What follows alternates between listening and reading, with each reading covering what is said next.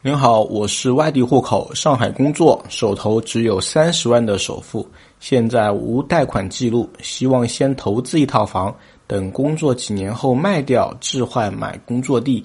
现在呢，主要考虑南京江宁溧水区、浙江嘉兴嘉善区。想请问您这两个地方哪些地方风险小，容易转手流通？另外，想问卖掉首套房，名下没有房的时候，有了贷款记录，但结清贷款，买房还算首套百分之三十吗？呃，你好，南京丽水和嘉善相比较而言，从人口增长和产业导入数据以及地理位置来看，嘉善未来变现会相对更容易一些。另外，按照目前的贷款政策，有贷款记录的。在上海买房，那就算第二套房了。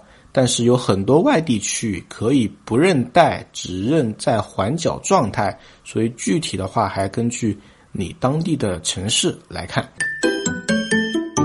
问题二，老师你好，准备买首套房，其中一个三层商业加三十层的住宅，预售证为商住的楼盘。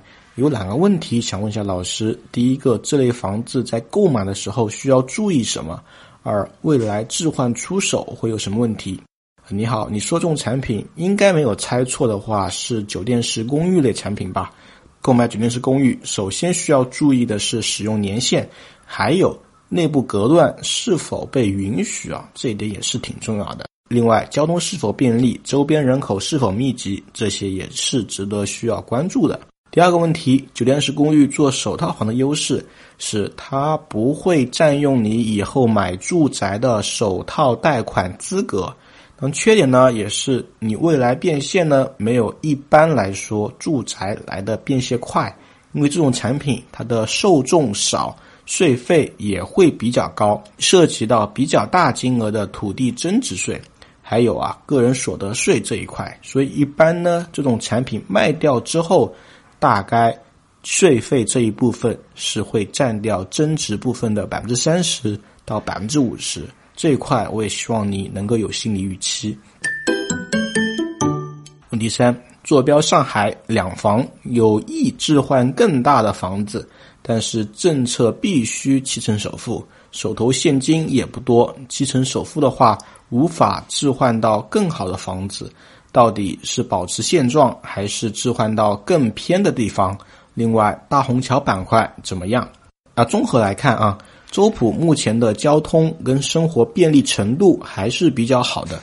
如果要置换的话，要看上班是否方便，是否有好的学区，日程生活、衣食住行是否方便，这些都跟我们的生活息息相关。